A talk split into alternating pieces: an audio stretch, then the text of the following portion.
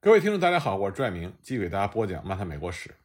上次我们说到了南卡的萨姆特要塞事件，使得南北方紧张的关系更加的白热化。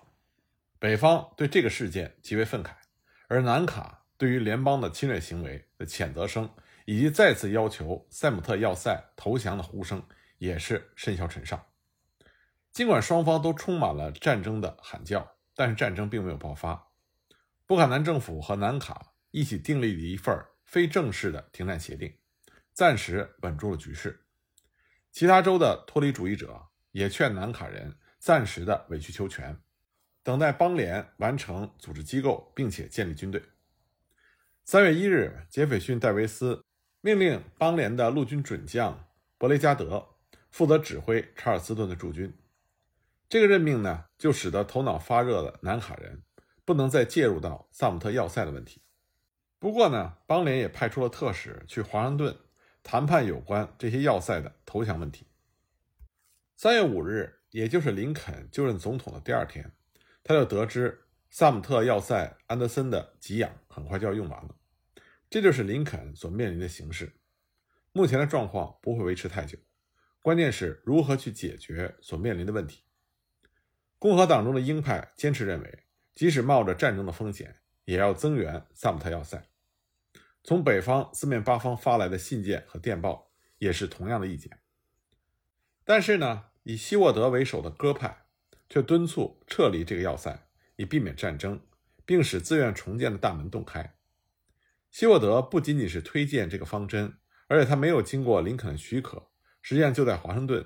向邦联的使者保证交出萨姆特要塞，他还向报界透露了类似的意见。虽然林肯的确曾经一度倾向于希沃德的方针，但他从来没有做出过这样的决定。总司令温菲尔德·斯科特告诉林肯，增援这个要塞是不太可能的。根据三月十五日内阁的一次表决情况透露出，只有邮政局长蒙马利·布莱尔一个人明确表示赞成增援。面对他的政治顾问们提出的这些撤离要塞的建议，林肯坚守占领和控制这个要塞的决心动摇了。但是在三月的最后两个周，鹰派得到了持北方观点的上南部的支持，共和党人开始认为政府应该采取某种行动来维护他的主权。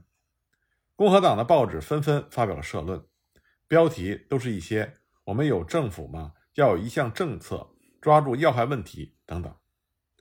北方人民的焦虑和紧张的情绪几乎达到了难以克制的程度。当时，美籍德意志人的首领卡尔舒尔茨就向林肯反映了民众的呼声，并向他汇报了来自四面八方的对政府的不满意见。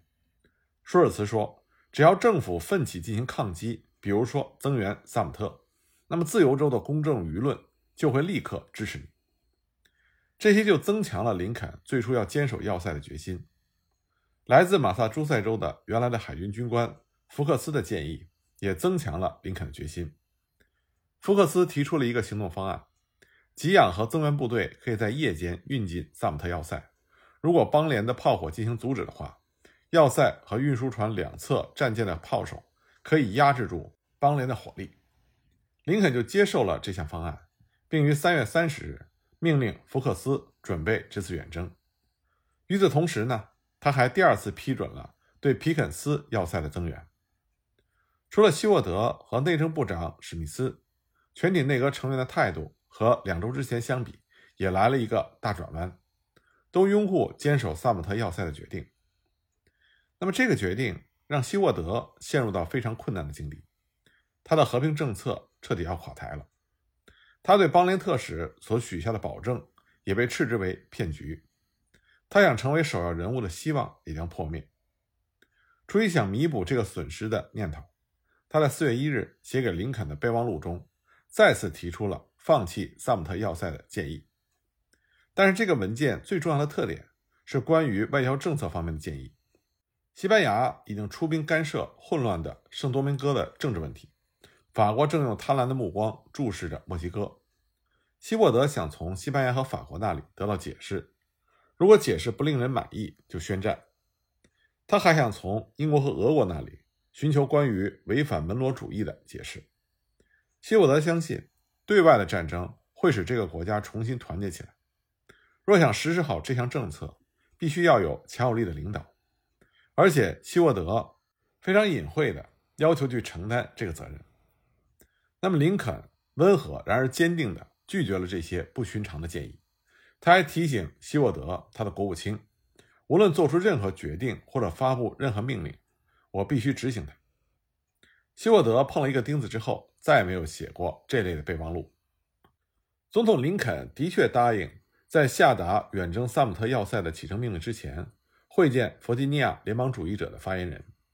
林肯于四月四日同弗吉尼亚的代表进行了谈话，但是会见毫无结果，没有留下任何有关这次谈话的记录，也没有留下会谈特征的可靠证据。无论是什么情况，这次会谈似乎降低了林肯。对南方联邦主义者的信心，至少是暂时的。他就在四月四日当天下定了决定，继续萨姆特要塞的远征。他给安德森少校送去了一封信，告诉他增援部队和给养正在运送的途中。自福克斯最初提出这个行动方案之后，这次远征的性质就发生了重大的变化。增援萨姆特要塞的整个企图，毫无疑问会挑起武装冲突。而北方就将表明他是侵略者，这样就会促使上南方倒向邦联一边。那么，林肯想出把增援与运送给养分开进行的办法，先运送给养，增援部队与战舰整装待命，只要邦联一阻截给养船，就采取行动。他将把这些打算都通知南方的官员们，如果他们向没有武装的运输船开火，他们将对破坏为了忍饥挨饿的人们。运送粮食的仁慈的使命的行为负完全的责任。人们当时有理由相信邦联将会阻挠给养上岸，但也不能确定他们就一定会这么做，因为即使给养运到了要塞，只要邦联不开火，那么查尔斯顿港的现状仍然可以维持，至少可以维持短暂的和平，而自愿重建的政策还有可能得以实施。如果南方真的向给养船开火，那么挑起内战的责任。将由杰斐逊·戴维斯来负责。四月六日，林肯派了一名特别的信使去查尔斯顿，向南卡州长送去了一封信，通知他希望向萨姆特要塞供应给养，只有粮食。如果南方不反对这么做的话，北方绝不在事先没有通知对方的情况下运进军队、武器和弹药，除非南方人要进攻要塞。那么邦联就接受了林肯的挑战。根据邦联的一贯方针，戴维斯政府不可能做出其他的选择。萨姆特要塞对南方来说和北方一样，是强有力的主权的象征。如果外国军队在其主要港口之一占领着一个要塞，那么邦联就不能作为一个真正的国家。邦联的临时国会在二月十五日就已经通过了决议，不论是通过谈判还是诉诸武力，必须尽快的夺取萨姆特以及其他的要塞。而谈判的途径已经被堵死了，那么唯一的选择就是诉诸武力。无休止的拖延已经使南北双方的神经都已经紧张到了几乎破裂的程度。这个时候采取任何行动都不会是优柔寡断的。邦联的领导人还坚信，一场实战将会把上南部推到他们这边来。弗吉尼亚的脱离主义者们已经送信到了查尔斯顿，他们表示，如果南卡发起进攻，那么，弗吉尼亚将和他们并肩作战。四月九日，邦联的内阁通过了进攻萨姆特要塞的一项致命的决议。戴维斯命令伯雷加德要求要塞的驻军在给养船到达之前投降，如果遭到拒绝，就让设在萨姆特要塞周围的重炮进行轰击，以武力迫其投降。在通过这项决议的时候，邦联只有国务卿罗伯特·图姆斯一个人持反对意见。据说他曾经对戴维斯说：“这将使我们失去所有的北方朋友。你将荒唐地捅了一个马蜂窝。此刻悄无声息的大群黄蜂会蜂拥而出，把我们钉死。这种做法实属毫无必要。它使我们步入歧途，它将是致命的。”安德森少校自然就拒绝了投降的要求，但是他说：“如果他是孤军作战又得不到接济的话，他会很快被迫撤离这个要塞。”当伯雷加德要他决定一个撤离的时间的时候，阿德森决定，如果四月十五日之前得不到给养，他将在那个时候撤出要塞。这个回答是不能令人满意的，因为邦联知道运送给养的船只正在驶进港口。四月十二日凌晨四时三十分，邦联的大炮向要塞开火了。联邦运送给养的远征队眼睁睁地看着，而爱莫能助。由于指挥的失误，他的最具威力的一艘战舰调转船头向皮肯斯要塞驶去，而远在公海的其他军舰也来不及支援要塞。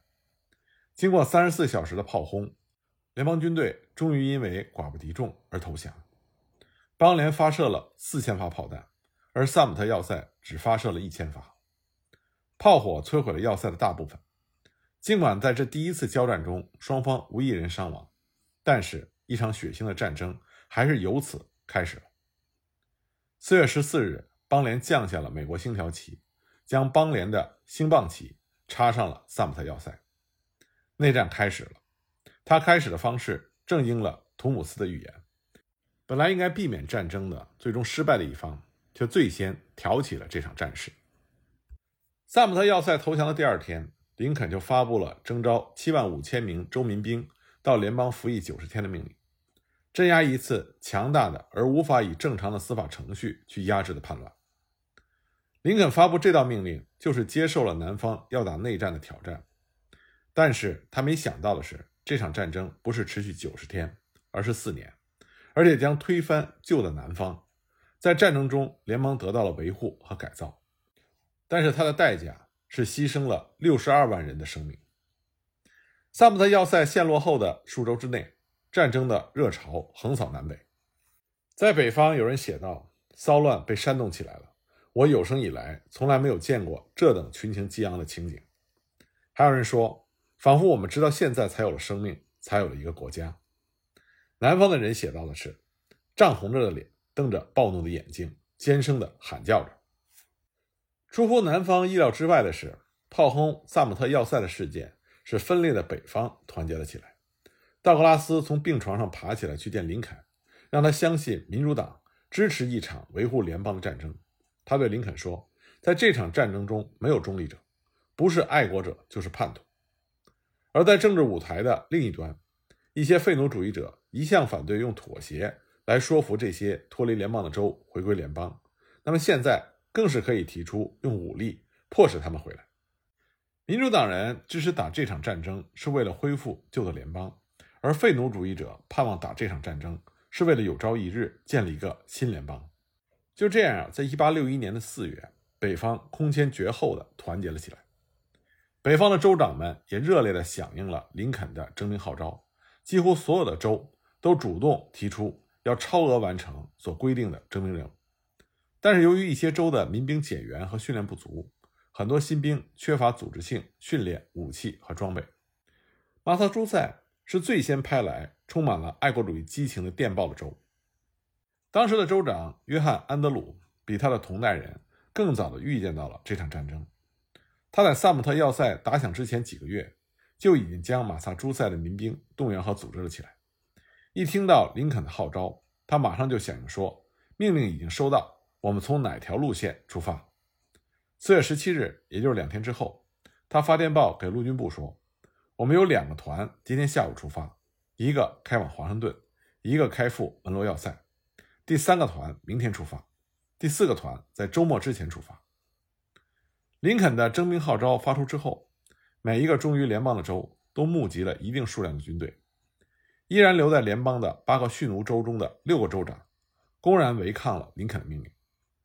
田纳西的州长宣称，田纳西不为强权统治派出一兵一卒，但是如果为了保护我们的和我们南方兄弟的权利，我们可以提供五万人的兵力。